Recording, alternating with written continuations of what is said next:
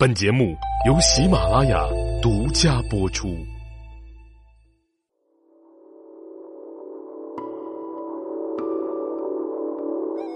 各位茶友、各位听友，大家好，我是赵阳。今天的节目呢，继续跟大家来盘点一下中国历史上最贵的十把紫砂壶。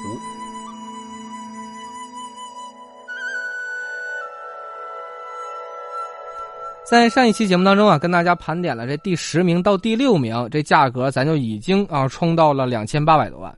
那咱们今天啊，先说这第五名，素带壶。这把壶呢是二零一五年北京保利拍卖的，成交价格呢是三千一百六十二万元。看一看啊，这第五名的壶苏带壶，作者是谁呢？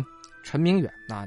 这陈明远呢可是清代康熙年间最著名的制壶大师。对于中国紫砂壶技艺的发展呢，有着非常重要的意义，而且呢，也是文人壶的首创，让这个壶呢更加的有文气。那咱们看一下这个陈明远先生的这一把壶，这一把壶呢，相对来说造型比较简单，而且呢有这个三足，所以说啊，这个看起来呢是以这个圆润饱满啊为主的。这把壶当时啊真的是流传有序，在民国初年的时候，这收藏大家庞元济先生啊就收藏过这把壶。并且啊，还把它写到了自己的收藏名录当中，叫做《虚斋明陶图录》。而这把壶呢，除了传承有序之外呢，它本身的艺术价值也特别的高。它是陈明远先生重要的代表作品之一，而且流传有序，所以啊，成为了这稀世珍品，荣登第五名啊，我觉得实至名归。好，下面咱们来看一下第四名南瓜壶。这把南瓜壶呢，是在二零一六年中国嘉德春季拍卖会拍得的，啊，成交价格呢是三千二百二十二万。这把壶呢，也是陈明远先生所作，啊，康熙年间的一件作品呐。这把壶呢，南瓜壶，顾名思义就是一花器，就是一大南瓜呗。但是这花器上面呢，它有诗文款当时啊，呃，一面刻的是“古清肉腻何且正，摘苏句明远”。这第一块钱的印呢是陈明远的篆书印章，所以说啊，有着这个一整套的名款落名啊，这把壶的价值也就特别高了。再加上本身是一件花器，在这个花器上刻诗文也是比较少见的一种装饰风格，所以啊，这把壶的价值很高。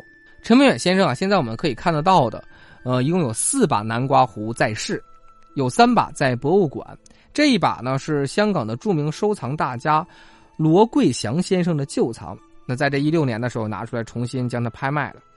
这把这个南瓜壶啊，做的是这种七棱的这种这个腹部，而且呢，这个叶子卷的特别到位，呃，流口呢特别的自然，可以说啊，把这个南瓜的感觉和这个紫砂呢融为一体，是两不相负的，有一点这个浑然天成的感觉，而且整体这个书法艺术风格呢，有点这个晋唐的这种感觉。和这个天津艺术博物馆所藏的陈明远制天机壶啊，这个完全是一个套路下来的，所以啊，这艺术价值还是非常高的。好，下面我们看一下这个第三名传香壶。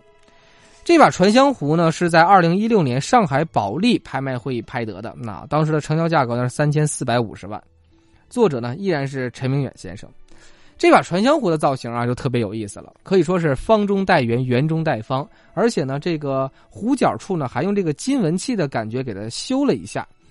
所以啊，这个方器还是圆器，还是金文器，还是这个素器，它完全是融合在一起啊，看起来特别的有意思。而且呢，也是陈文远先生啊，应该是艺术级大成者的一把壶了。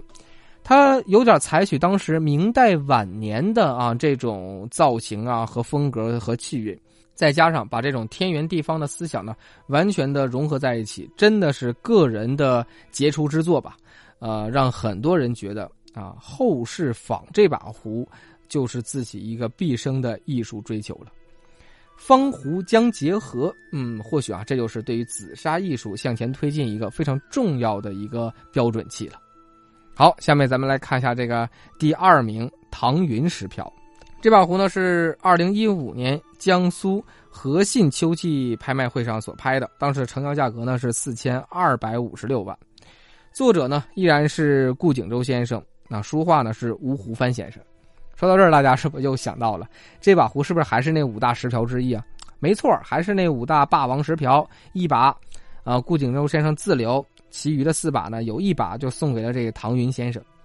那这把壶的造型呢，是霸王石瓢无疑了，刻款呢一面还是呃和那四把一样的这个竹子的形象，但是另一面的字儿是什么呢？叫做“无客近日静，有风终夜凉，要成凶属，无欠病体”。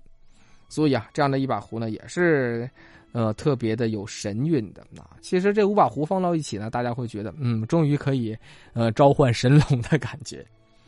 这把壶呢，它整体的这个书画作品呢，其实还是秉承了以往的呃其他的壶的一些气韵和神韵，依然是文气十足啊，有一种虚怀若谷的感觉。再加上这个竹子的感觉啊，有点竹杖芒鞋轻胜马啊，一蓑烟雨任平生的这气韵。所以这把壶啊，在五把壶当中啊，不是最好的。为什么这么说呢？因为我觉得五把壶都一样的好，可能也是呃，因为各种契机吧。啊，这把壶拍成了第二的高价。其实啊，从艺术啊，呃，收藏价值来讲啊，我觉得这五把壶应该是不分伯仲的。好了，下面咱们终于有请这最贵王者登场了。第一名荣榜松鼠葡萄壶，是二零一五年啊，北京。东正拍卖当时的成交价格呢是九千二百万呢，作者是顾景舟先生。这套壶啊，要跟大家来说一说了。这套壶呢，还是一套壶嘛，一共是十件一只壶啊，一个唐缸，四只杯子，四只杯垫而且呢，都是里面挂了这个白釉的这种装饰。这个松鼠葡萄啊，咱们就先从这壶的形制来讲。松鼠葡萄是清代非常流行的一个寓意吉祥的画片两样东西吧，松鼠和葡萄。松鼠的谐音呢，它是松树，所以寓意呢就是长寿的意思。那葡萄呢，啊，大家都吃过葡萄，多籽儿，所以啊，谐音就是多子多福。这套壶呢，整体寓意呢就是长命百岁、多子多福，寓意非常的这个吉祥。那大家注意到一点啊，说这个壶当中啊有一个糖缸，这是干嘛的呢？放糖的呗。那中国这个饮茶习惯也没有这个东西啊。那咱们来说一下这套壶的来历了。是一九五五年的时候啊，人民大会堂准备定制一些紫砂壶作为这个官方用品，而这个顾景舟先生啊就做了这套松鼠葡萄壶啊，作为对新中国的一种献礼。这个壶的这个身形特别大，容积是一千四百 CC 啊。正常咱们家用的这把小紫砂呢，一般都是二百多一点不到三百。这把壶直接干到一千四，所以说啊，这个非常的大。那么干嘛用呢？这个和这个糖缸就有紧密的关系啊。当时人民大会堂呢，用处呢，应该就是有点类似于英式下午茶，是招待外宾用的。而外国人的饮茶习惯呢，都要在这个红茶里面加一点奶呀，加一点糖啊，所以这个糖缸。啊，就是放糖，像里面这个加糖用的，可见这个壶的当时啊历史价值有多么的高。这么大的一个花器大品，再加上吉祥的寓意，再加上当年人民大会堂的定制，嗯，等等原因啊，等等因素啊，加在了一起，就铸就了中国紫砂史上的一个标杆，一个辉煌。九千二百万，接近一个亿了。对于做生意的人来讲，前阶段有一个笑话，叫先给自己定一小目标啊，先挣他一个亿。但对于玩紫砂的人来讲啊，咱也可以先定下一个小目标，咱先收藏一套松鼠葡萄壶，跟大家开一玩笑啊。像这种珍品，难得一见，我们见上一面，也算是对玩壶人啊一种莫大的呃赏赐了。其实对于紫砂壶来讲啊，这个艺术价值不能够单纯的从一个方面去认证，本身的好坏。作者的名气，作者背后所承载的文化意义和这把壶所承载的历史价值，都是综合在一起，形成了它一个天价。这十把紫砂壶啊，是中国历史上拍卖的巅峰了。大家可以看一下这个时间啊，基本都集中在一四、一五、一六这三年，也可以说这几年是中国紫砂艺术的一个巅峰。再往前算呢，民国算一个；再往前呢，清代、明代都是萌芽和黄金时代。所以说啊，紫砂壶到现在大概几百年的时间啊，也成为了中国艺术品当中啊比较另类和独树一帜的一个品类。赵阳呢用了两期节目跟大家盘点了这历史上最贵的十把紫砂壶，不是让大家啊有金钱的追求，觉得这个壶越贵越好，而是让大家知道，有这些作为标杆的产品，才让我们把紫砂文化更加的传播出去。很多东西啊，先跟大家砸上一个金钱的价格，人们开始对它有认知、有研究，我觉得也是一件好事所以啊，这紫砂壶的贵，跟艺术有关。那我们用起来跟这个实用有关，还有哪些话题要聊呢？咱们下期节目啊，接着跟大家一块来讲讲紫砂壶。